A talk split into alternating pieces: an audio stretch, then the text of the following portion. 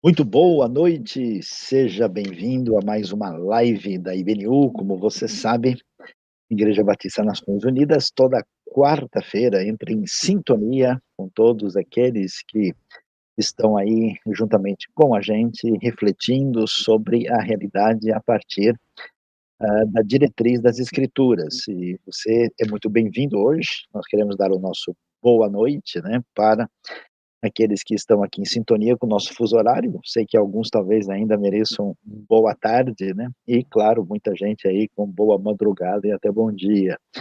Uma alegria a gente poder conversar sobre um assunto, um tema tão valioso. Será que política e religião realmente dá confusão?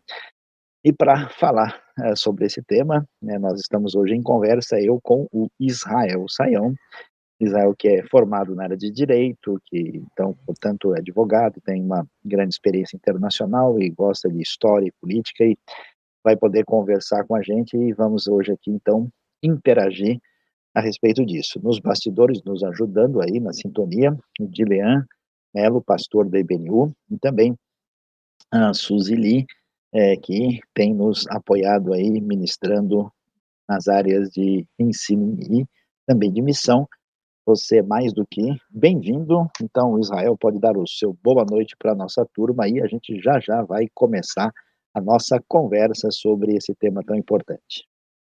Bom, boa noite a todo mundo, é um prazer estar aqui novamente. É, esse é um assunto extremamente interessante, é, vale a pena pensar e discutir um pouco sobre isso qualquer época da história. Então, é, tem bastante coisa para a gente falar hoje e tô, eu estou animado. Vamos, vamos que vamos. Muito bem.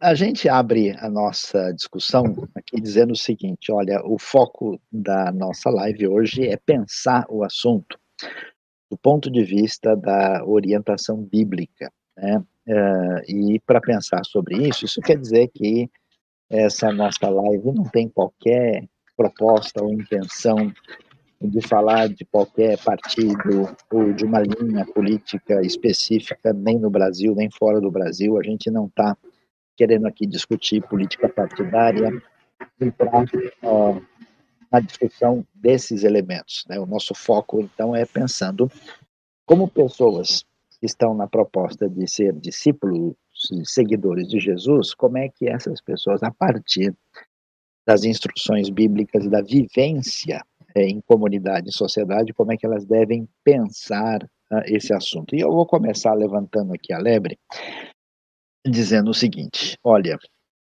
a Bíblia nos dá uma ideia, logo no início, que uma das funções que o ser humano teria como imagem de Deus é de estabelecer uh, uma organização de governo sobre a terra em sintonia com Deus. Né?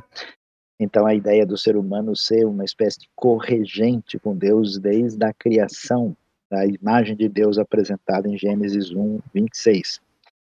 Uh, e aí, uh, a gente vê que esse caminho se perde quando o homem rompe com Deus, rompe com o próximo, você tem uma degradação na forma de governo que dá origem à opressão, escravidão, e a Bíblia aparece nesse cenário.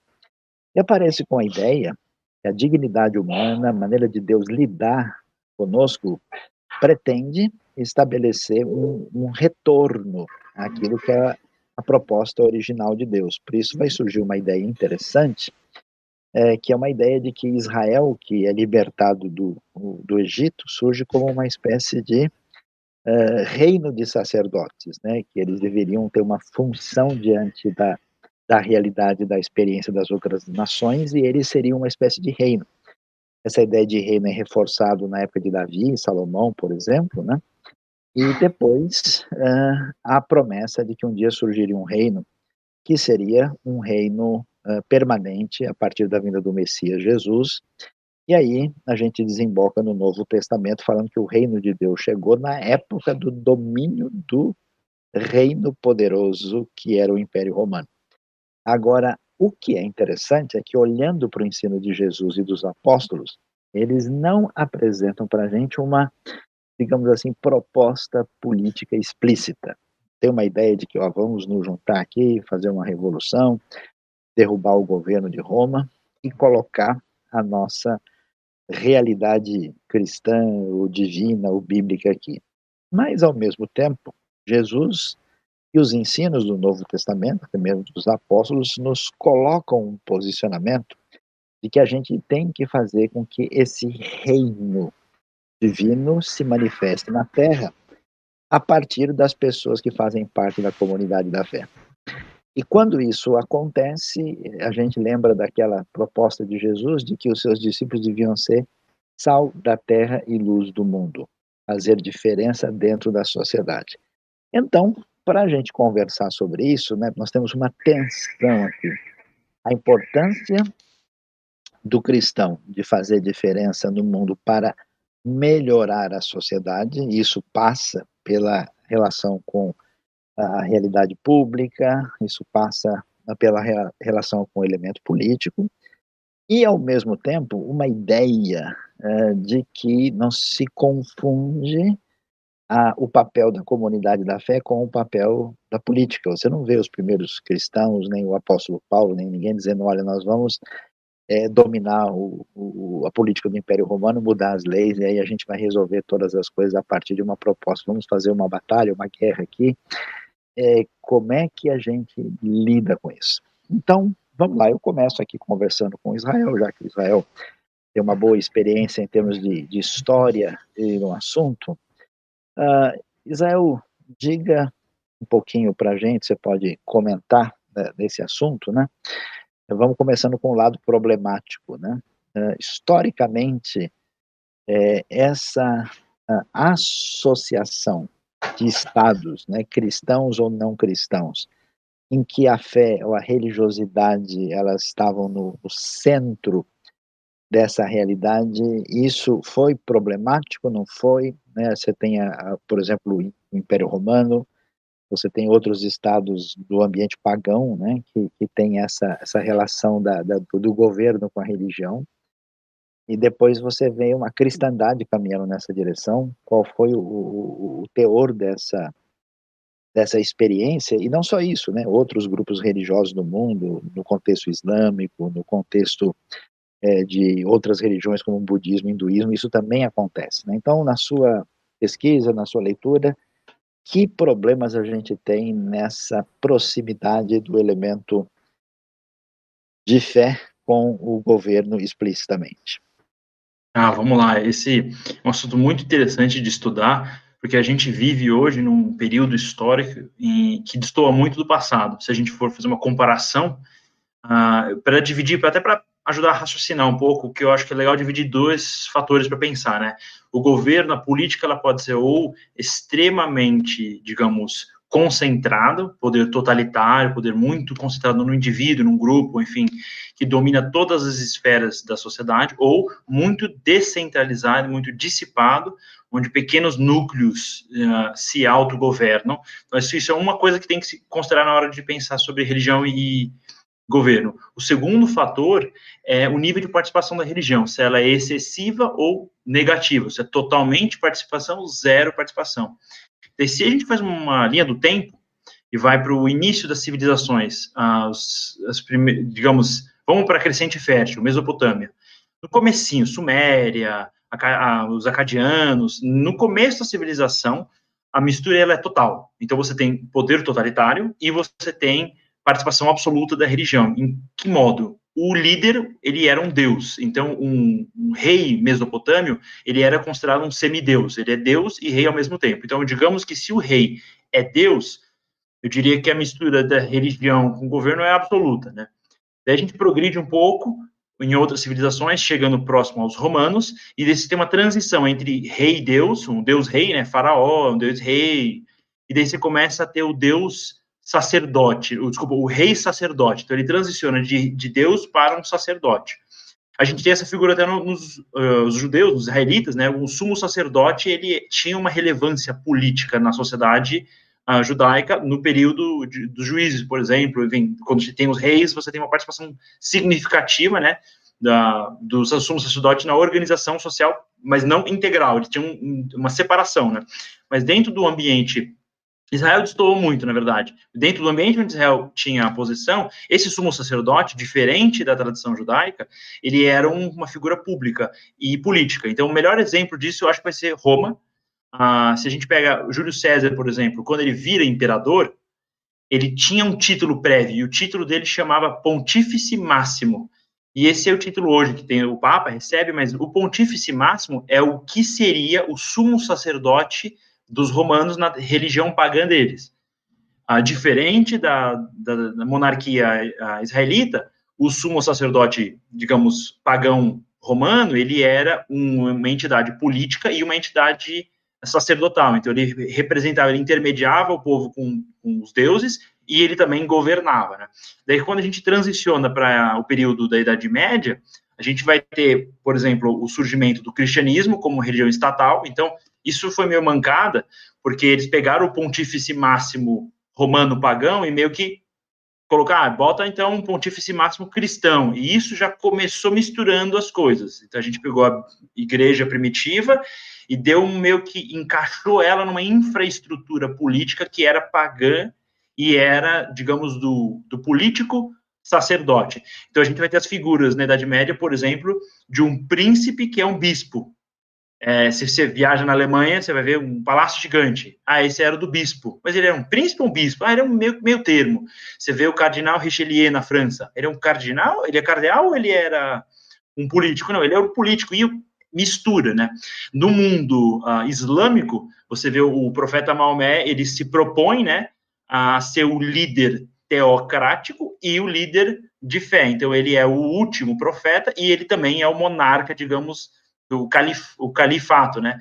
E daí os seus descendentes também têm autoridade menor que a ele, né? Mas tem autoridade, digamos, teocrática, que é o, por exemplo, a gente vê isso hoje no Irã, meio que uma semi-mistura, né? Ah, e no mundo da, ah, digamos, Oriente Extremo, tanto no, Japão quanto na China, as tradições, ah, por exemplo, Camboja, né? Você tem tradições onde o imperador é divino, às vezes, ou tem uma relação de origem divina, uh, ou uh, ele é chancelado por algum tipo de espiritualidade. Então, se a gente vê uh, uma leitura genérica, né, bem generalista, de todos os períodos históricos, sempre você vai ter essa, essa mistura da fé local, da religião, com a organização cívica, né? Então, pode ser muito, muita fé, que é o caso, por exemplo, dos mesopotâmios, o rei é Deus, ou pouquíssima fé, quando a gente entra nos países socialistas do século XIX, onde é ateísmo estatal, e você tem totalitário, que é o modelo, por exemplo, do Império Romano, e descentralizado, onde você tem, por exemplo, o Butão, o mundo budista, onde o governo não tem nenhuma participação da religião, por mais que ela influencia, tinha, ah, não tem participação direta. Então, o monge não tinha influência na monarquia do Butão, por exemplo. Então, são esses modelos.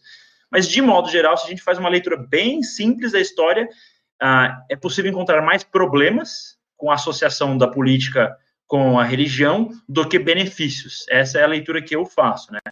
Mas ah, esse acho que começa o problema. Mas parece que na Bíblia o modelo era um pouco diferente, né, dos judeus. Acho que você pode me explicar até um pouco melhor. Então, vamos lá. A conversa está ficando animada, né? Imagino que o pessoal já deve estar tá até mandando algumas questões e perguntas que devem estar chegando por aí. Uh, mas, assim, Israel, parece que não tem muito jeito, que acho que até a questão que muitas pessoas apresentam, né? Da gente é, entender é, que o ser humano é ao mesmo tempo um ser com espiritualidade e, claro, como diria Aristóteles, o, o ser humano, o homem é um animal político, né? Então, partindo desse pressuposto, a gente não tem como uh, negar, né?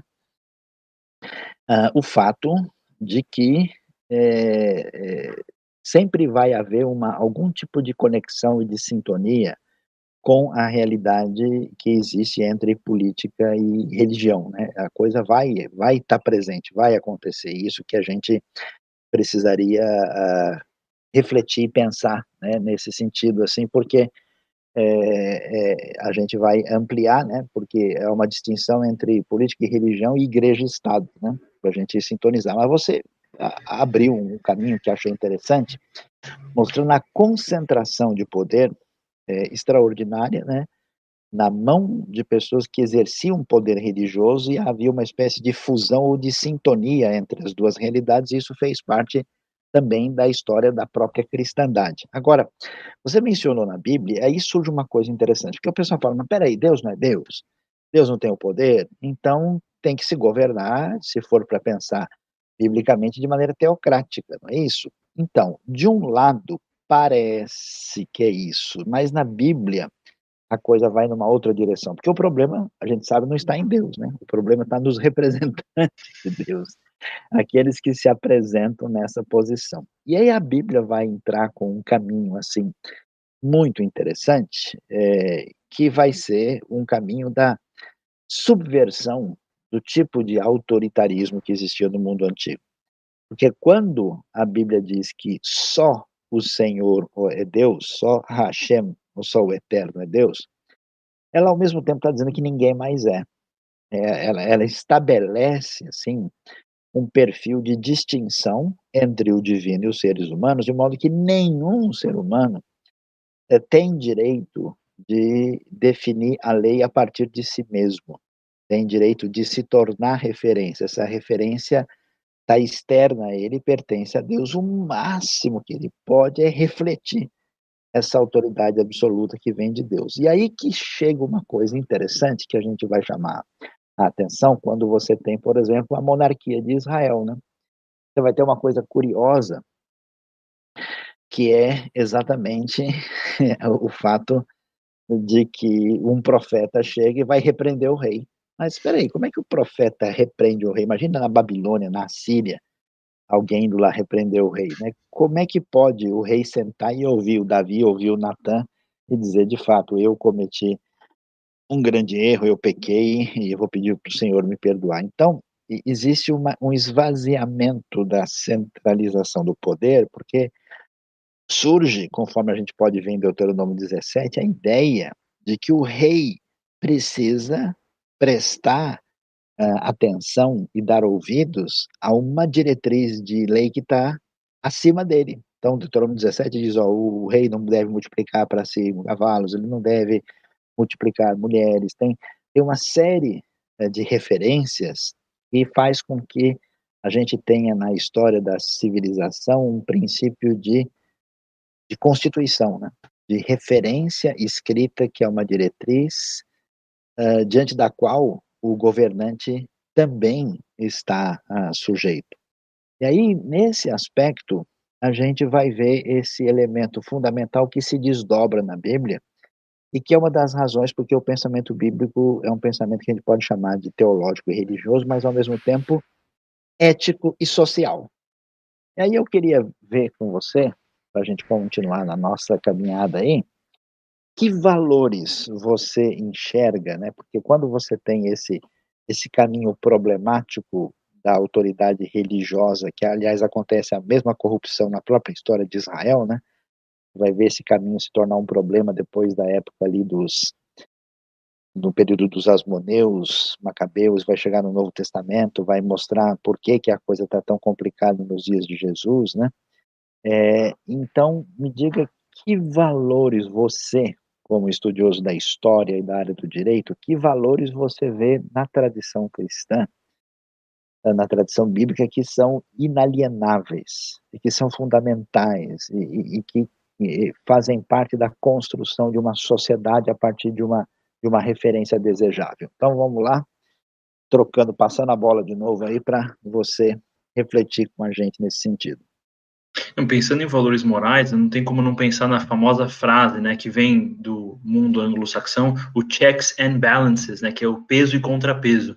A ideia disso parte de certa forma do desdobramento da influência bíblica judaico-cristã na reforma protestante, isso se insere no ambiente europeu, a famosa Magna Carta, né, o, João Sem Terra, você, vai criar esse ambiente na Europa, uh, o conceito de que você tem que ter supervisão, que nenhum indivíduo por si só tem autonomia para gerenciar nada sem algum tipo de controle. Hoje a gente tem forte a questão de compliance, isso está inserido na sociedade, questão de ética, né?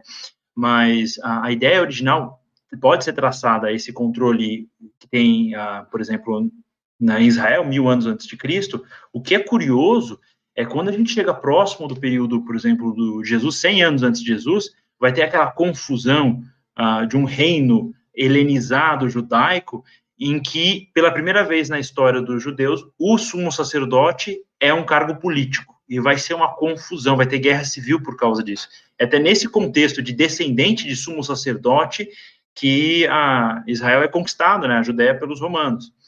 Então, claramente, acho que esse é um dos principais pontos. Se a gente pega até, traça pelos dez mandamentos e a lógica bíblica, coisas que nem não poder cobiçar a, o pró, as coisas do próximo, essa questão de cobiçar, é porque pessoas podiam ser propriedade no passado, a ideia de propriedade. Então, a, o valor da propriedade a, não poder ter inveja. Então, se alguém tem uma terra, uma fazenda, você não poderia ter inveja disso nem cobiçar isso já constrói uma lógica de, de ideia que as coisas têm que ter algum dono. Isso é muito importante, porque se a gente vê qual é o fundamento da monarquia?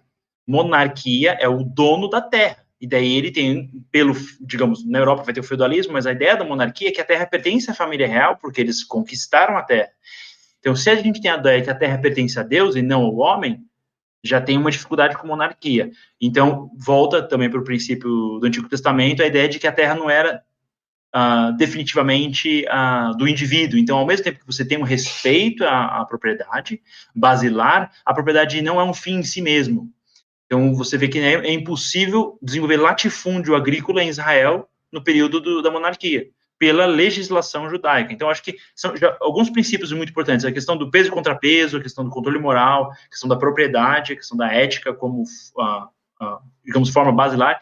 E se a gente entra já no período cristão, o pressuposto que o ser humano ele é mau, presume-se que a organização da sociedade tem problemas. Então, vai ter criminalidade, vai ter egoísmo, vai ter chantagem, vai ter corrupção. Isso é um pressuposto. Porque, como você falou, o problema não é em Deus e sim no seu representante. O problema não é uh, de Deus e sim da igreja, que ela é composta por pessoas que, uh, enfim, como eu e você, a gente é caído, a gente tem problema em termos de moralidade, é pecador, então, por causa disso, não tem como uma sociedade funcionar perfeitamente. Então, a partir dessa lógica, qualquer modelo político que tem influência bíblica ou cristã na trajetória histórica vai trabalhar com o conceito de que nenhum indivíduo pode concentrar todo o poder, ele deve resposta a alguém, e isso é totalmente novo, né? Porque a ideia é que o rei tem que se submeter a alguém vai contra a lógica da monarquia, e a ideia é que ele está lá para servir a sociedade. E dois outros pontos que a gente pode entrar, talvez vai ampliar um pouco mais a discussão, é, um conceito que vem desde Roma, de res pública, né, a ideia de objeto do, do público, é uma proposta diferente, que tudo que existe no mundo, a criação de Deus, pertence ao povo. Então, a organização das coisas será feita pelas pessoas. Isso influencia muito a França, muito uh, o mundo ocidental e as Américas depois, e é o fundamento lógico para a democracia econômica. Né? Ao mesmo tempo, se a gente for pegar as reformas que aconteceram durante o período da a reforma protestante com Lutero é um dos braços, mas se a gente aborda outros braços, o Thomas Munzer, os Luteritas, ah, enfim, outros movimentos que aconteceram paralelamente, a gente vai ver a retomada de um conceito medieval da comuna, né, o comunalismo, que inclusive ficou influenciou Portugal, influenciou a Europa como um todo, a ideia de que as coisas a, o dinheiro não pode ser objetividade, riqueza em, em si é uma coisa complicada, então a divisão das propriedades e a administração de forma a, direta pelas pessoas. E acho que a melhor forma histórica desse é os próprios monastérios, as comunidades eclesiásticas cristãs na Idade Média. Então, todos esses princípios, digamos, de ética, de luta contra a ganância, de respeito ao próximo e de sujeição a algum tipo de código de conduta que está acima do poder e da, digamos, a, qual é a finalidade do Estado? Não é se propagar, porque isso é um problema. Acho que ficou meio abstrato, mas é mais ou menos essa ideia que eu queria entrar. Então, a gente observa, então, que o que a gente pode chamar de uma cosmovisão bíblica, uma cosmovisão cristã, ela influencia uma maneira de pensar o Estado, né?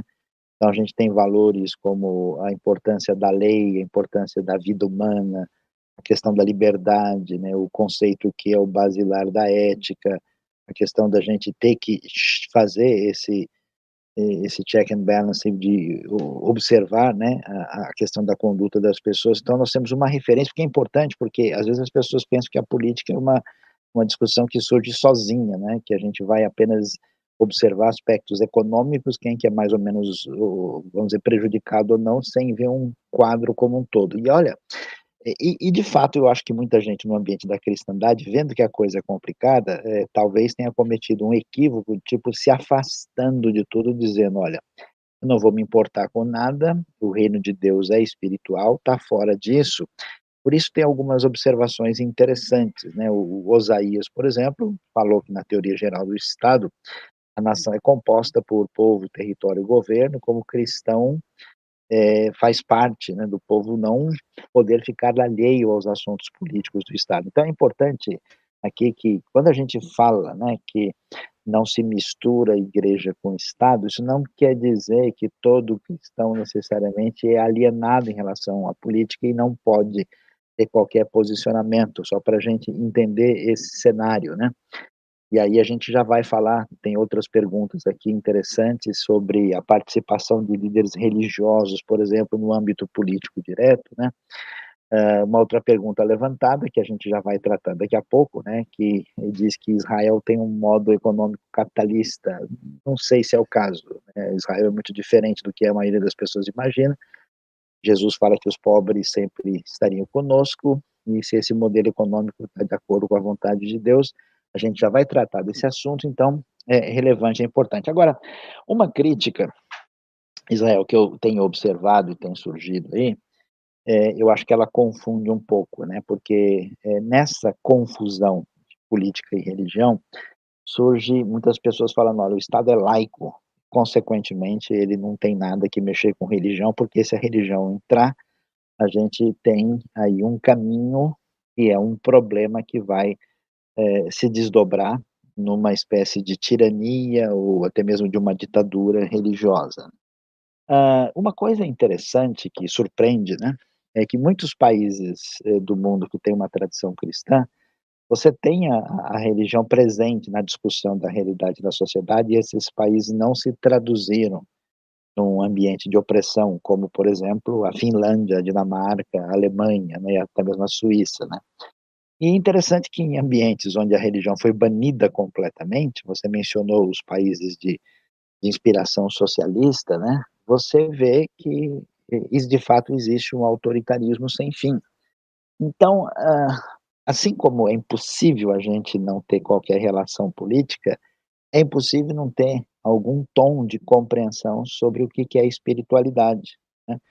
E, e, eu me lembro de uma expressão interessante em inglês, né? Que uma coisa é você é, fazer uma separação aí, em que você é, faz com que o Estado, né? É, é esteja livre da influência religiosa, né?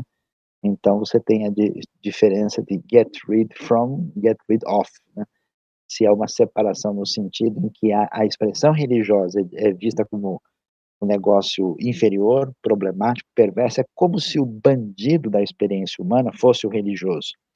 Então todo mundo tem direito de expressar sua cosmovisão, todo mundo tem direito de dizer o que pensa, todo mundo paga os impostos e é cidadão, mas quando o sujeito fala alguma coisa em função da sua cosmovisão ligada à sua fé, não, você tem que ficar quieto porque o sujeito que tem uma cosmovisão materialista, uma cosmovisão ateísta ou agnóstica, ou até de um outro grupo X, ele pode se expressar porque a ideia dele é mais adequada.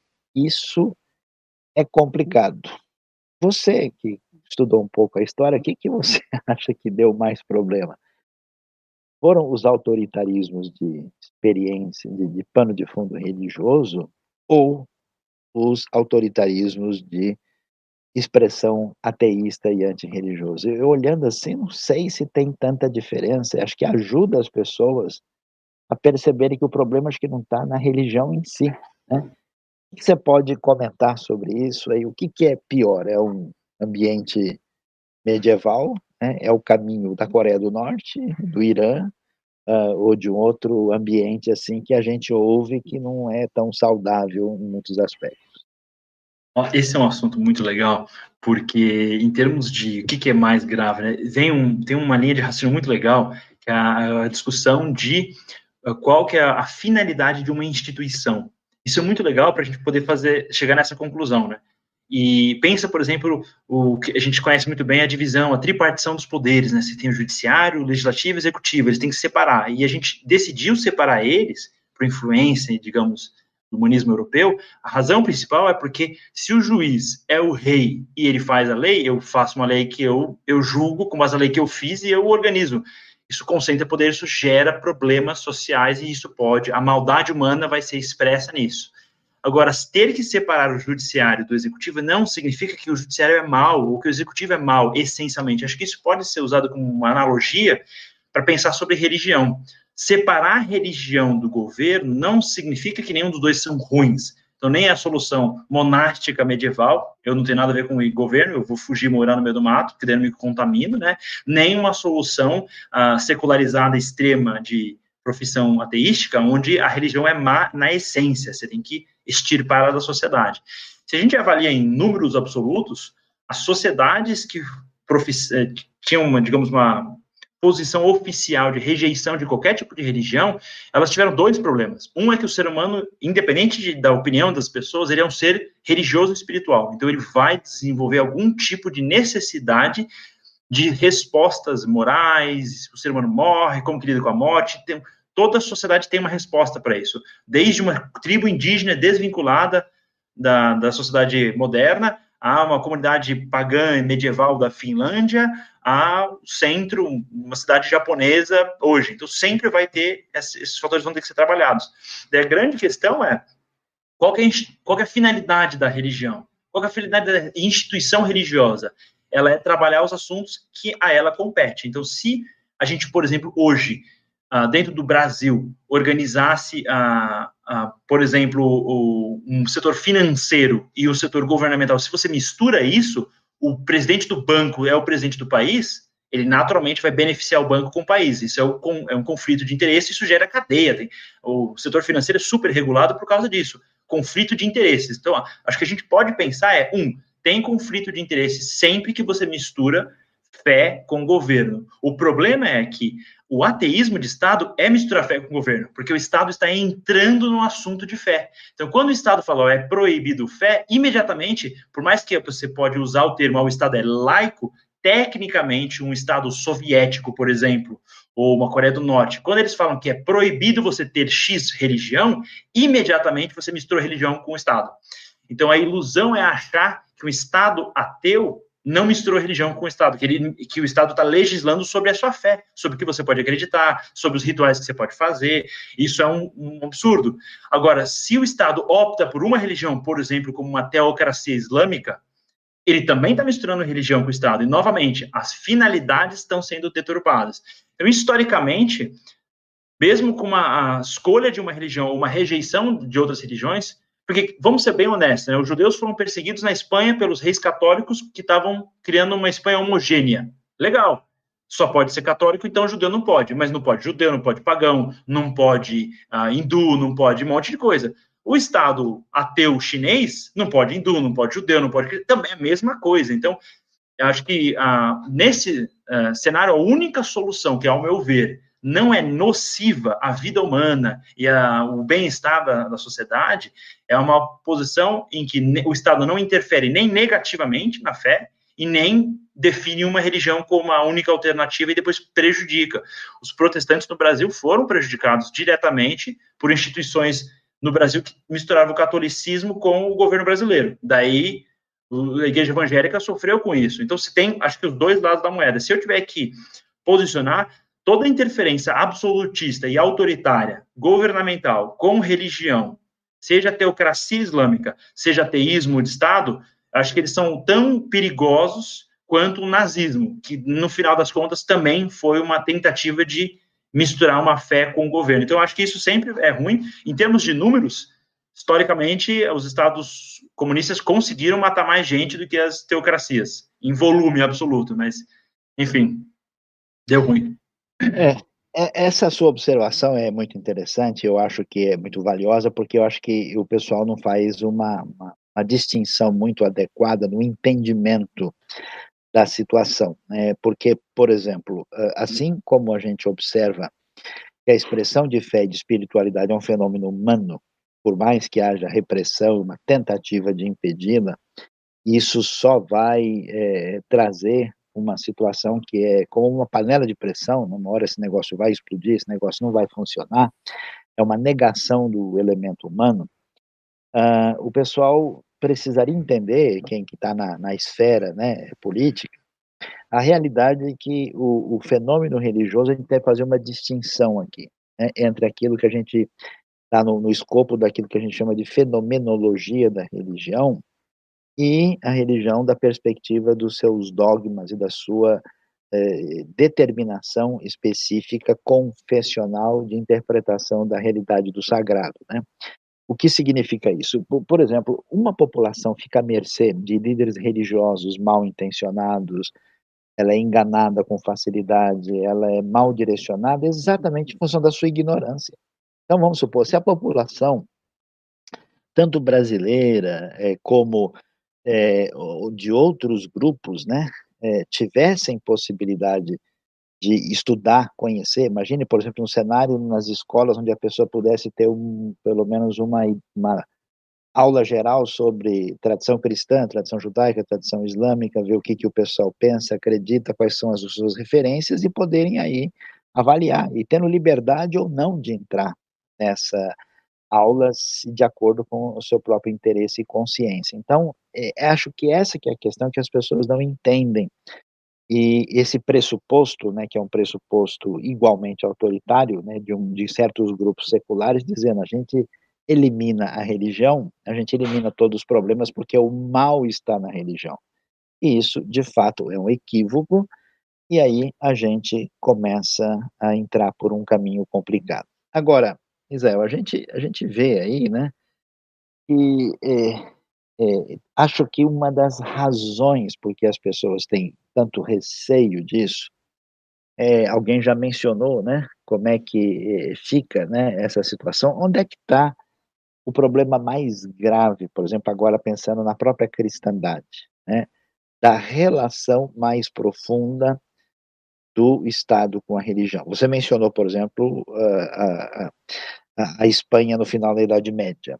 Né? Nós temos aí o período, por exemplo, da Inquisição, a gente teve é, os reis é, católicos aí do século XV, é, nós temos, é, por exemplo, a coisa desde Constantino, né? essa ideia do Império Romano cristianizado, é, você vai ver o imperador, por quê?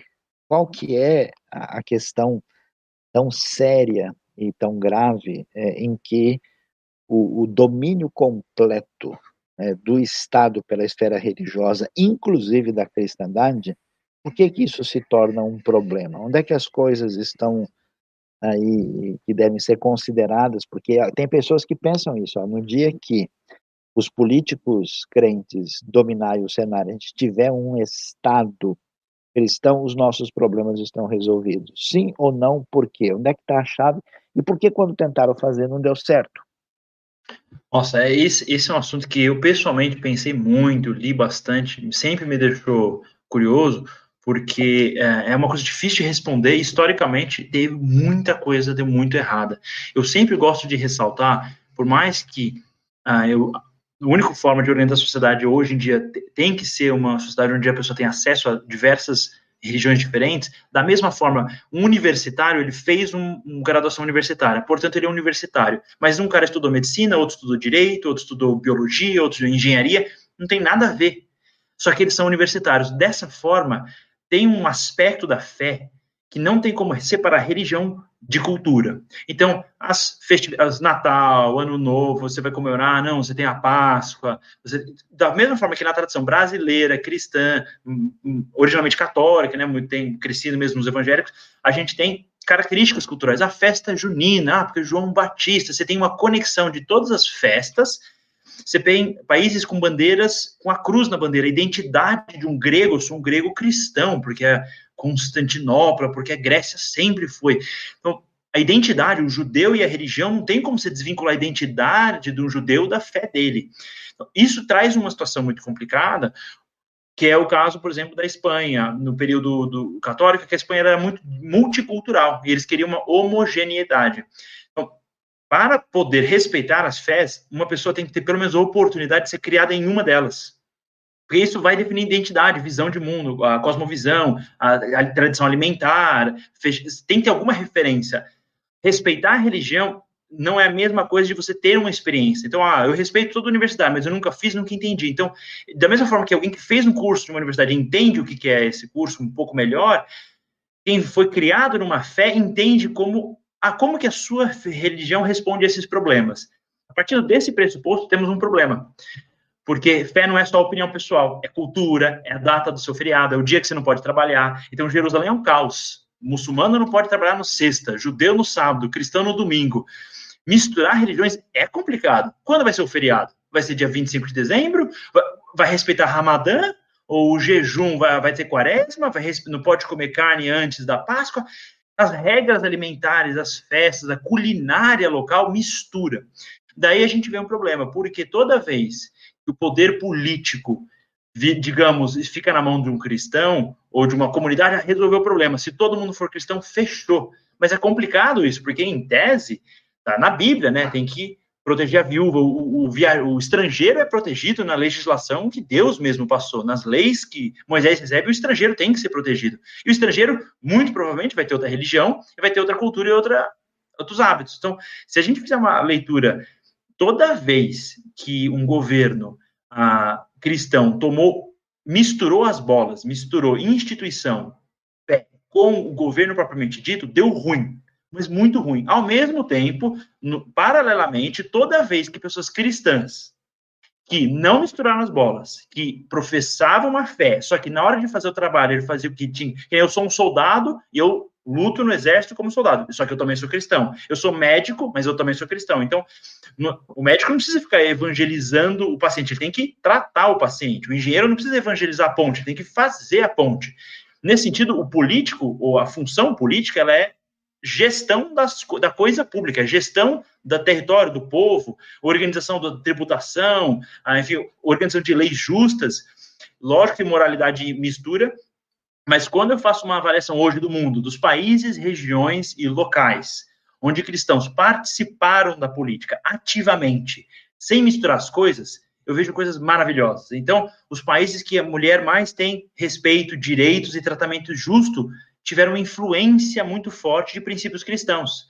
Não porque teve um ditador cristão que saiu matando todo mundo que não era cristão, mas porque a visão que ele aplicou no trabalho dele tinha princípio cristão. Então, você pensa, por exemplo, a Suíça, que é um bastião protestante há 500 anos, ah, eles têm projeto no mundo todo de o Médico Sem Fronteiras, têm apoio, enfim, vários projetos, ONGs internacionais, um Estado neutro. Não porque eles misturaram, porque você só pode ser líder se você for protestante. Até é um país muito diverso. Tem católico, tem protestante, fala, fala alemão, mas fala francês, mas pode falar romântico, pode falar italiano. Então, na diversidade, no respeito, tem sucesso. Daí que vem um problema. As fés, ah, acho que misturar todas as religiões como a mesma coisa. Né? Então, como cristão, eu tenho uma obrigação, eu, te, eu, sei que o que eu acredito faz sentido e foi inspirado por Deus. Por causa disso, eu tenho um dever moral para que a minha vida seja um exemplo. Então, acho que o cristão tem que tomar dez vezes mais cuidado quando ele for misturar política. Então, toda vez que misturou política e você fez uma coisa errada, você queima a igreja, você, enfim, prejudica a expansão do reino. Então, o cristão tem que tomar muito cuidado, não é, é mais pesado, eu acho, para ele se envolver, porque qualquer erro tem desdobramento muito mais grave. Ao mesmo tempo, ele tem o dever de participar, porque é assim que a gente transforma o mundo. A escravidão foi abolida na Europa por influência de pessoas cristãs que sabiam que era moralmente errado. Não estavam discutindo capitalismo ou comunismo, discutindo, ah, é a monarquia. Não, cara, não pode escravizar uma pessoa, porque Deus criou ela. Então, esse princípio não era nem, ah, digamos, de esquerda nem de direita, ele era um princípio cristão. Porque para você acabar com a escravidão é moral, é ética. Então, nesse sentido, se a fé cristã não for, não participar diretamente da governo ou das visões políticas ou das leis, daí elas vão ser áridas e desvinculadas de princípios morais. E aí eu vejo um perigo muito maior. Mas ah, na leitura histórica que eu faço, é uma linha muito tênue e é muito perigoso. E eu ah, vejo que toda vez que os estados, como na Espanha, ou até como na Holanda, por exemplo, tiveram uma mistura de religião, eles acabaram fazendo um desserviço à fé. Porque por punirem, por perseguirem pessoas em nome do cristianismo, pessoas se afastaram de Deus, se afastaram da Bíblia e hoje têm uma visão negativa. Os Estados Unidos conseguiu fazer isso, era um país muito positivo para as missões, mas os Estados Unidos fez tanta bobagem na política internacional nos últimos 100 anos, fiz tanta coisa, que hoje em dia um missionário americano tem muito menos, digamos, ah, eu sou cristão dos Estados Unidos, mas você bombardeou o Iraque, você massacrou não sei o que, Vietnã, fez tanta bobagem que está mais tão contaminado que dificulta a propagação do evangelho. Nesse sentido, eu acho que tem que se tomar muito cuidado, que tem os pontos positivos dessa influência cristã na, na política, mas tem o, o efeito colateral da, do ser humano sendo ser humano e depois dando ruim, né?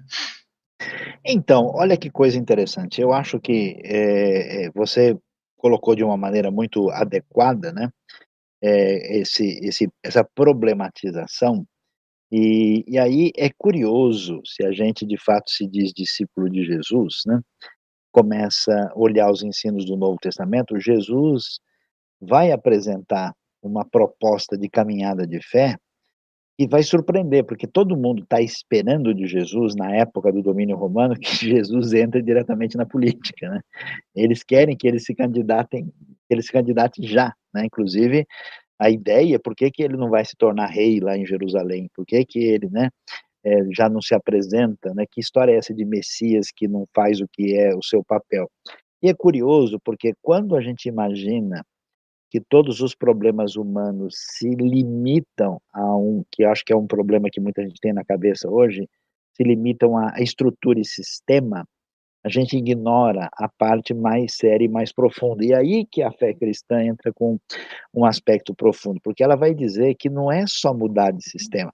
Hoje você tem essa polarização de gente que é extremamente vinculado à direita e outro extremamente vinculado à esquerda, né? E nenhum dos dois enxergam, por exemplo, problemas do seu próprio sistema e nem são capazes de enxergar pontos positivos no outro lado que talvez pudesse trazer uma relação mais equilibrada nessa, nessa visão. Jesus vai apontar, especialmente no Sermão do Monte, que o problema que aflige o mundo mora dentro de mim, né? E, e, e que a questão é a transformação do indivíduo numa dinâmica de vida que envolve a sua postura de espiritualidade, de ética e de alteridade para com o próximo, e que se essas pessoas forem redirecionadas a partir dessa referência, o mundo tem muito mais chance de ter esse impacto desse sal eh, da terra e luz do mundo do que simplesmente se a gente trocar o sistema, que talvez até pode ser melhor que o outro, mas os seus integrantes ali não vão resolver muita coisa. Né? Eu acho curiosa aquela observação que não foi possível né, que aqueles que foram libertados do Egito pudessem de fato possuir a terra prometida, porque gente que moldou a sua vida com cabeça de escravo nunca poderá viver como gente livre. Então, a, a transformação que a proposta do Evangelho estabelece é, é de fato uma mudança de valores é, pessoal é, significativa, né, que aliás até um, é uma, uma grande convicção protestante, né, dessa essa, essa mudança particular que muda o indivíduo numa direção de vida significativa. Então, por isso, as nossas expectativas, assim, de que uh, as grandes mudanças políticas resolverão todos os problemas, elas precisam ser atenuadas, né? A gente precisa pensar isso com um pouquinho mais de moderação. Não é assim, você trocou o sistema, dá tudo certo. Não, agora, tá vendo? Era monarquia, virou democracia.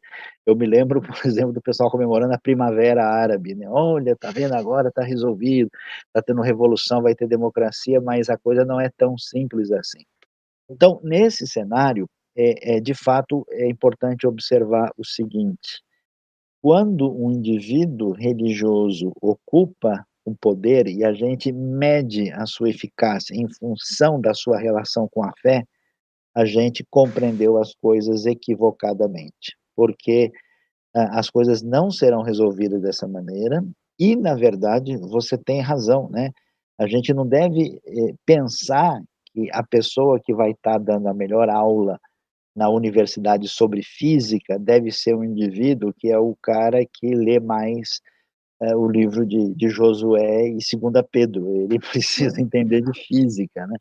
A pessoa. Então, o que que a gente tem? A gente tem princípios ligados à, à perspectiva cristã da realidade que são fundamentais para a sociedade. Nesse sentido, os cristãos, como cidadãos, têm o direito, o dever e a responsabilidade de proteger a família, de trabalhar para o benefício uma proposta de uma ética que mantenha a sociedade, de fazer valer a justiça, de valorizar a honestidade, de lutar contra a corrupção, de valorizar a vida. É perfeitamente aceitável e normal que um cristão se oponha ao aborto, à ideologia de gênero, uma série de elementos que afetam a vida das pessoas diretamente. E, aliás, isso não necessariamente está vinculado a uma, ideologia religiosa. Eu conheço gente sem religião nenhuma que diz, não, eu acho o aborto um absurdo. Ele entende que aquilo, né? Da mesma maneira, uma pessoa para ser contra uma guerra injusta, um massacre de inocentes, ele também não precisa ser um cristão confesso. Ele vai perceber, né? Uh, essa compreensão adequada. Então, a gente, sim, como cristão, precisa estar envolvido. E ali, aliás, eu ia perguntar para você agora um pouco sobre isso. A gente tem experiências com erros e acertos, né? situações melhores e outras que não são tão boas. Mas, por exemplo, a gente vê que parte da Europa né, central uh, e do norte, ela teve um impacto dessa relação diferenciada com a Bíblia, teve um impacto dessa relação uh, com, com, com uma perspectiva evangélica da realidade, e você vê que essas sociedades tiveram né, aspectos positivos. Né? Houve uma, uma desconcentração de poder religioso, ao mesmo tempo em que havia quais são os elementos assim que você vê como um desdobramento de uma visão é, cristã bíblica da realidade que, que marcou presença nos países de inspiração evangélica e por que que eles são tão importantes para nós. Já tem alguns exemplos de lugares em que diz, olha, isso por causa disso esse negócio parece ter funcionado melhor, que ajude a gente nessa caminhada de entendimento da política em, em sintonia com a realidade da fé. Tem com certeza. Uh, acho que tem o combo, né, que é muito maravilhoso que aconteceu, que é trazer uh, os princípios bíblicos da reforma protestante, inserir o texto bíblico no dia a dia da vida do cidadão, e o segundo foi a retomada dos princípios clássicos, né? Lembrando que a palavra ditador é grega, e o ditador, a função do ditador era substituir, né? A, desculpa, o, o tirano, a palavra tirano é grega, ditador é latim, mas a função do tirano na Grécia era substituir os outros modelos de governo porque precisava resolver o problema na hora. E o ditador romano também. E a ideia desses dois, dessas duas figuras greco-romanas era que a melhor forma de gerir pessoas é com um cara que define tudo. É rápido, eficiente, só que o ser humano é instável, é perigoso. Então a melhor forma é preservar, acho que é uma palavra define para mim, que é liberdade. Quanto mais liberdade, menos chance de dar ruim. Quanto menos liberdade, mais chance de dar ruim. Isso basicamente significa que quando o que o Estado, qualquer instituição, ela consegue fazer mais dano do que bem. Então, o Estado muito poderoso pode machucar mais do que ele ajuda uma igreja muito poderosa pode fazer. Tem, tem essa questão: quanto maior o, o barco, mais perigoso ele é, na verdade. E daí no norte europeu. Ah, é muito legal, porque eu já vi pessoas super esquerdistas e super de direita defendendo a Suécia, defendendo defender país que deu certo, tem, todo mundo quer. Não, não, mas a Suécia é muito boa por causa porque eles são ateus. Não, a Suécia é boa porque eles são de esquerda. Não, eles são bons porque eles são de direita. Não, eles são bons porque eles são protestantes. E o que é interessante, eu acho, no norte europeu é que eles conseguiram fazer um equilíbrio muito bom. Que o primeiro deles é para crescer a economia, eles respeitaram a liberdade humana. Então, a liberdade de iniciativa, você correr atrás, você ser responsável, isso vem em reforma protestante na veia, Max Weber, né? A ética protestante, o espírito do capitalismo. O Estado não controla a economia. Então, o que, não, mais, não, mais ou menos, é aí que dá ruim, porque a ideia do Max Weber, é, ele fala assim, olha, as pessoas protestantes são produtivas e vão correr atrás, e vai ter liberdade. Só que você pega, por exemplo, Noruega, ou Suécia, tem altíssima proporção de empresa estatal. Então, não é que o Estado é super liberal, não é que ele é super estatal. Então, assim, é uma mistura. Mas o que é interessante dos modelos, até alguém perguntou sobre Israel, né? Israel é um caos, porque toda a terra pertence ao Estado. Ninguém é proprietário de nada. Então, assim, é capitalismo? Mais ou menos. Israel, tudo pertence ao Estado. Você meio que tem uma concessão de usar. Ao mesmo tempo, é economia de mercado. Então, assim, lembra que eu falo de instituição. Ah, quando você vai vender banana, tem que ser economia de mercado. Porque se você congela o preço da banana e custa mais caro do que para produzir, ninguém produz. Então, controlar o mercado sempre dá ruim.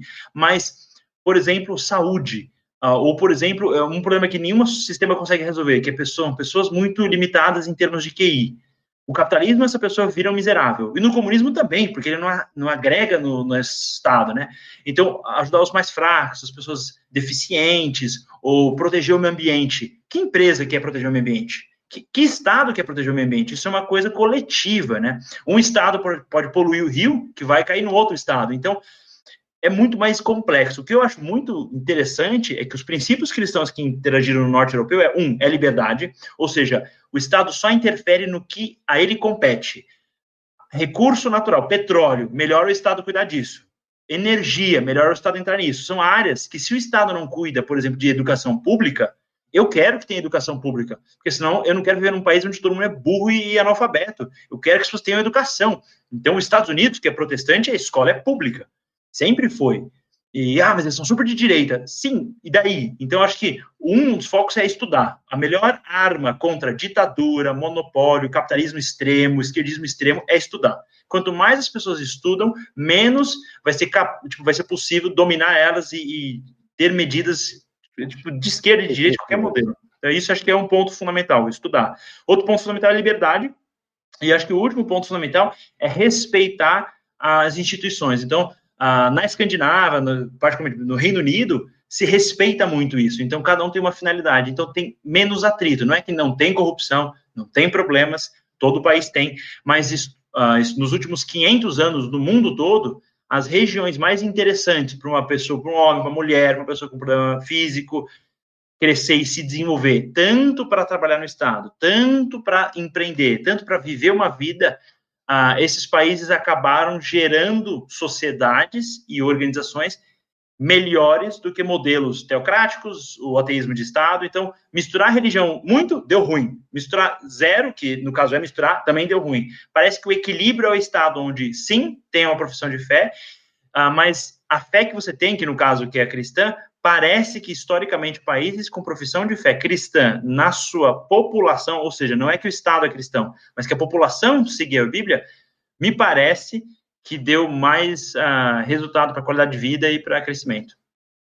Muito interessante e foi muito bom você mencionar isso, porque eu vejo as pessoas também chegando, né, dentro dessas duas caixinhas, né, e, e aí elas chegam em Israel e ficam perdidas, né porque Israel tem a influência do direito talmúdico, né, que a tradição rabínica conserva, e, e, e, esse direito também tem esse elemento basilar, né, que tem a, a importância do livre mercado, tem a importância uh, das leis de defesa da propriedade, né, se você não pode cobiçar, por exemplo, algo que é do próximo, quer dizer que tem alguma coisa que pertence ao próximo e que a propriedade particular está devidamente configurada aí, né? E, e, ao mesmo tempo, tem esse elemento né, da participação significativa do Estado, essa questão da terra, outros, e aí o pessoal fica perdido, porque olha e fala, não, não, Israel acho que é mais para a esquerda, não, não, Israel acho que é mais para a direita, e no fim os caras ficam no meio, né, absolutamente confusos nesse processo, e aí a atitude é indevida. Agora, olha Israel, interessante, a Denise Maria fez uma, uma consideração interessante sobre a mudança individual através da compreensão do Evangelho de Jesus, e faz com que a sociedade seja um lugar melhor.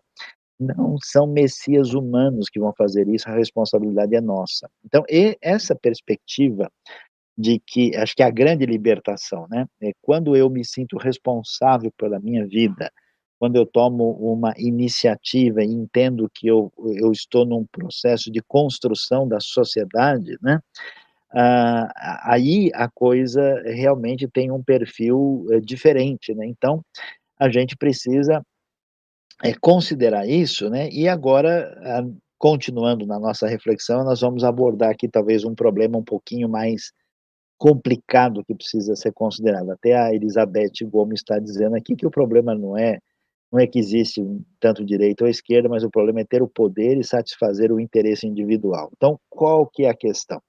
Por que que muita gente, a gente sabe que de fato ideologias seculares ou radicais, eh, como o, o, o próprio comunismo soviético ou totalitarismo de Estado de inspiração jihadista ou o, que aconteceu com o nazismo, tudo isso é, é absolutamente apavorante, né? Mas eh, o que acontece com muita gente é achar, de fato, é, que a presença de indivíduos religiosos na política pode trazer um resultado melhor. E aí surge uma complicação, e aí é muito importante dizer isso, né? As pessoas dizem, mas não é bom que um pastor entre na política? É, e a nossa resposta é não. Por quê? Porque quando você tem uma pessoa no contexto ministerial, no contexto pastoral, o pressuposto é que essa pessoa tem uma vocação, ou se quiser usar até uma, uma, uma perspectiva mais eh, adequada, né? ele tem um chamado, e ele tem uma diretriz de vida e um preparo para cuidar uh, da realidade da fé a partir das considerações que envolvem a teologia e as disciplinas afins. Quando uma pessoa sai desse ambiente e ele entra num cenário que não corresponde àquilo, a gente está entendendo que, primeiro, a pessoa não, não entendeu bem a sua vocação, ou ela estava na vocação errada, ou pode acontecer um negócio mais problemático, que é, na minha maneira de entender, é uma, uma espécie de promiscuidade da esfera religiosa em nome da política partidária. Então, é muito importante a gente é, ter convicções, e veja bem, de valores cristãos e de valores que, que dizem respeito ao que deve ser uma sociedade livre, democrática e que beneficia a todos, e votar nas pessoas a partir desses valores e não simplesmente no indivíduo, né? Eu não estou votando no indivíduo pelo indivíduo, não porque ele é simpático e porque ele torce para o meu time, não, porque ele está defendendo valores que vai que vão beneficiar todo mundo, né? Isso é diferente é, de eu entender que um determinado candidato, seja ele do centro, da esquerda, da direita, da ponta, de qualquer lugar, e transferir a minha responsabilidade para ele, especialmente em função de uma proposta religiosa. A gente tem tido, não só na realidade nossa, mas vários lugares do mundo, pessoas que apresentam-se como solução política a partir de uma simplificação da questão do ponto de vista uh, de uma perspectiva religiosa. Né? Então, o que, que a gente diz? É importante que os pastores e líderes religiosos continuem sendo pastores e líderes religiosos. E que aqueles que têm formação, treinamento e que têm condição de exercer o aspecto político adequadamente, o façam. Pode até ser, né? eu, eu conheço a história interessante de um pastor que foi convidado para exercer um cargo assim, ele diz, não, eu não posso descer de posto, né? Que a minha função aqui é mais importante do que essa, então eu vou continuar fazendo isso, porque a, a gente corre o risco de eh, de fato ter uma confusão nesse cenário, e aí sim a gente talvez comece a visualizar um pouquinho mais do que a gente está querendo transmitir para vocês. Israel mencionou de fato que não dá para a gente omitir completamente a, a realidade da fé com os seus desdobramentos sociais, políticos econômicos a partir de uma cosmovisão que constrói uma sociedade saudável que beneficia a população, e que isso é diferente de igualar a igreja ao Estado e de permitir uma concentração de poder, poder que às vezes não é questionado, que não é checado, do qual não se exige uma prestação de contas na mão de religiosos como se eles fossem pessoas diferentes, né? Como se o indivíduo que tem qualquer título que remeta ao sagrado fosse menos pecador que os outros, tivesse menos problema de lidar com poder, com dinheiro, com uma série de situações. Então, essa mistura parece, de fato, ser um problema complicado. Então, a gente precisa amadurecer como sociedade, precisa evitar esse negócio de voto de cabresto, né, de associação indevida, porque o que eu acho impressionante, não sei se você já viu isso, existem cenários religiosos em que, às vezes, uma espécie de política de, de vantagens, né, o grupo religioso, a partir da sua liderança, fecha completamente com um partido que tem perspectiva completamente distinta da, das propostas daquela comunidade, né? E depois chega uma outra eleição, esse mesmo grupo fecha com outra pessoa, e, então é, é, que não tem nada a ver. Então a gente tem uma confusão religiosa problemática nesse sentido, e a gente então precisa a considerar isso né, e fazer essa distinção que a mistura exagerada que acaba fazendo com que uh, igreja e Estado percam as distinções, ela certamente vai ser problemática nesse sentido e a gente precisa ter um equilíbrio nisso. Temos mais algumas perguntas aí, Israel, não sei se você quer lidar para tratar com algumas delas, a gente agradece muito a participação de todo mundo, tem algumas questões chegando aí que talvez possam ser abordadas, né? Acho que teve uma questão que eu posso falar um pouquinho. Uh, eu, vi, eu vi isso presente em algumas perguntas, que é mais ou menos essa polarização direita e esquerda, mas um breve uh, coisa que eu acho que eu queria comentar. Quando eu era mais novo, eu lembro que eu lia, assistia muito uh, algumas aulas do Noam Chomsky, que é um, um cara muito respeitado, bem de esquerda, e também li muito conteúdo do Mises, com Mises, e, e eu lembro que eu via que existiam pessoas muito cultas, muito inteligentes, estudaram 30, 40, 50 anos e tinham uma orientação política. E eu falava, caramba, não, eu não posso ser um gênio. Será que eu sou superior a esses caras? E a minha ideia é melhor que eles? Eles são todos burros, incompetentes? E daí, do outro lado, eu vi uma coisa muito perigosa, que é a simplicidade do ser humano querer estar certo. E daí eu vejo um carimbo, que você falou, ah, o cara é pastor, se ele é um pastor batista, então eu vou votar nele, né? Ah, ele é de esquerda, eu vou votar nele, ele é de direita, eu vou votar nele. E isso é muito perigoso porque a gente sempre pode estar sendo enganado. Então o que eu convido todo mundo a fazer é pensa antes e não deixa a sua orientação genérica, ah, eu sou mais de esquerda, eu sou mais de direita. Não deixa isso ser a única fonte para avaliar quem você está pensando seriamente. Então, eu respeito muito pessoas muito inteligentes, tanto de direita quanto de esquerda, mas o que eu acho importante é, é o que você estava falando. A prioridade é a Bíblia e a proposta da, digamos, da nossa vida transformada pela palavra. Isso é o que a gente tem que focar.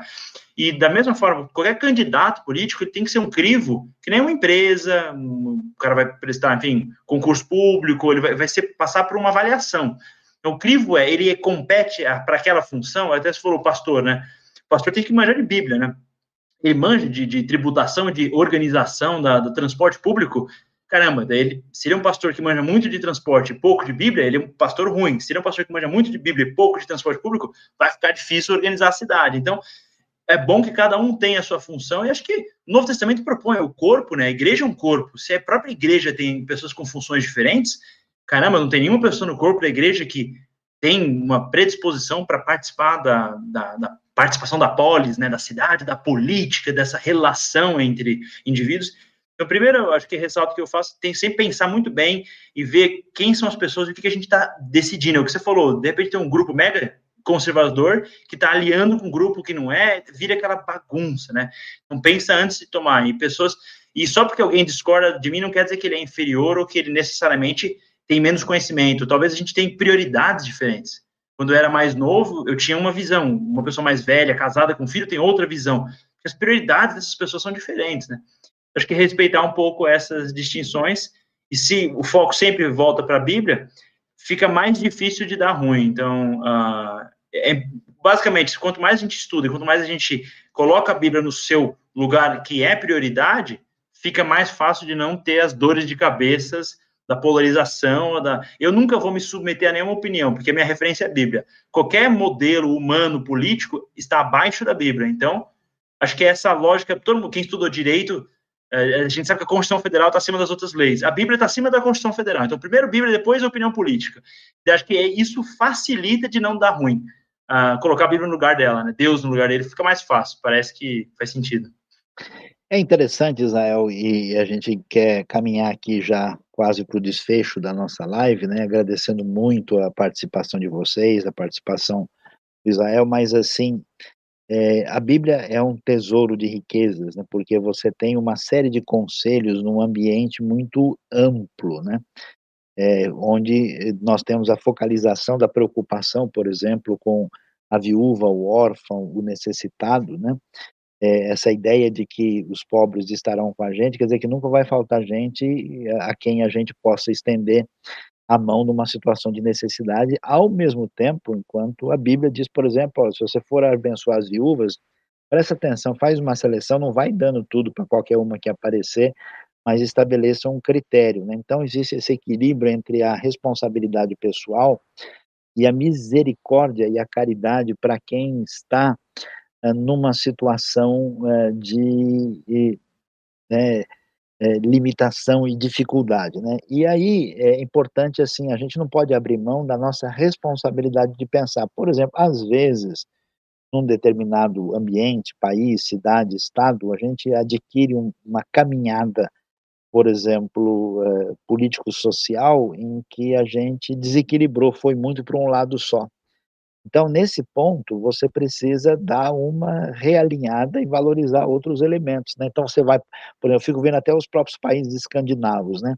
Então, de vez em quando, você tem um governo que, assim, parece focalizar um pouquinho mais na economia e na produtividade. Aí passa um tempo, o governo, não, não, peraí, nós vamos voltar para a questão do bem-estar dos cidadãos, do equilíbrio das questões socioeconômicas. Então, assim, é necessário ter uma postura de, de equilíbrio de avaliação e de estar tá repensando, inclusive em função das novas demandas que vão surgir numa sociedade. Né? Então, nós somos convidados a, a assumir a nossa responsabilidade de pensar. Nós não podemos, em nome de uma espiritualidade, ter uma atitude de omissão e distanciamento da realidade, como se vida cristã fosse espiritualidade platônica desligada do mundo. Nós não podemos é, se tornar, nos tornar aí é, reféns né, de uma visão é, política ou, ou, teórica limitada, onde existe, existem somente dois polos, né? Nós devemos reconhecer a importância da contribuição social, ética, cristã e a importância dos cristãos na sociedade para beneficiar a, a, a sociedade como todos. Temos uma responsabilidade de ser sal da terra e luz do mundo, mas não podemos fechar isso né, com uma esperança absoluta e especialmente transferindo isso para uma mera postura política partidária, como eu vejo que tem pessoas que se apegam a partidos como quem se apega a uma seita religiosa, né?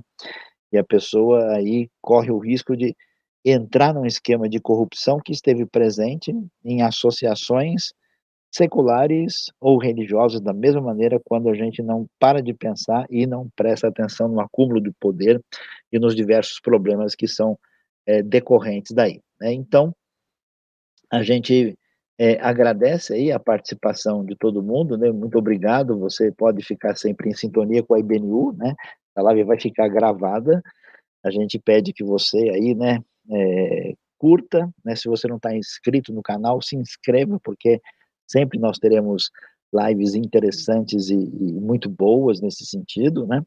E também divulgue para os seus amigos e a gente está em sintonia aí toda semana, né? No próximo domingo temos a nossa celebração às 10 da manhã. E não sei, Israel, as suas últimas considerações aí, os de conselhos aí para a galera pensar sobre o assunto, para a gente caminhar para o nosso desfecho. Acho que para finalizar, acho que a palavra usaria equilíbrio, né? Nem abandona totalmente política, foge, esconde, finge que não existe, e nem abraça uma solução mágica, um sebastianismo, o partido perfeito, o presidente perfeito. Todo mundo pode ser muito ruim muito bom, mas acho que evitar discórdia, o caos, é sábio. Então, a não ser que a situação esteja muito contra né, a fé cristã, claramente ó, o país agora vai proibir igreja, vai queimar a igreja, daí a gente tem que se posicionar. Mas eu acho que a, igreja tem a sua função, ela tem que estar presente e ativa. E com certeza os desdobramentos desses vão ser maiores. E o último é muito cuidado. Eu conversei com muita gente sobre esse assunto e a minha principal preocupação é a falta de conhecimento acho que da população de forma geral. E é muito importante. Estude, conheça, entenda um pouco melhor, entenda as alternativas, porque vai ficar mais difícil de te enganar depois. Quanto mais você entende, mais difícil é ser ludibriado e ser, enfim, aproveitado por algum manipulador. Porque, querendo ou não, dentro do ambiente de política, hum, tá cheio de gente que quer tirar vantagem de aproveitar, faz parte da profissão faz parte da característica da maior parte dos indivíduos associados. Então, realmente é uma área que tem que ir com sobriedade, com equilíbrio e com cuidado. Muito bom, uh, muito obrigado pela atenção de todos. Temos diversos comentários aqui de diversos tipos, a gente agradece a sua participação e pedimos que você mantenha o seu coração firme, o seu compromisso com Deus seja renovado, a sua postura de cristão autêntico que beneficia o mundo, seja aí é, ampliada e seja benéfica para todos, né? E agradecemos a sua participação e oremos pelo nosso Brasil e pelo nosso mundo, especialmente no momento onde as tensões aí que dizem respeito à vida acabam sendo mais difíceis de lidar, né? Especialmente no momento tão difícil. Muito obrigado, boa noite, um grande abraço a todos. Agradecemos também a equipe BNU que esteve com a gente e a presença do Israel nessa noite. Boa noite, até a próxima.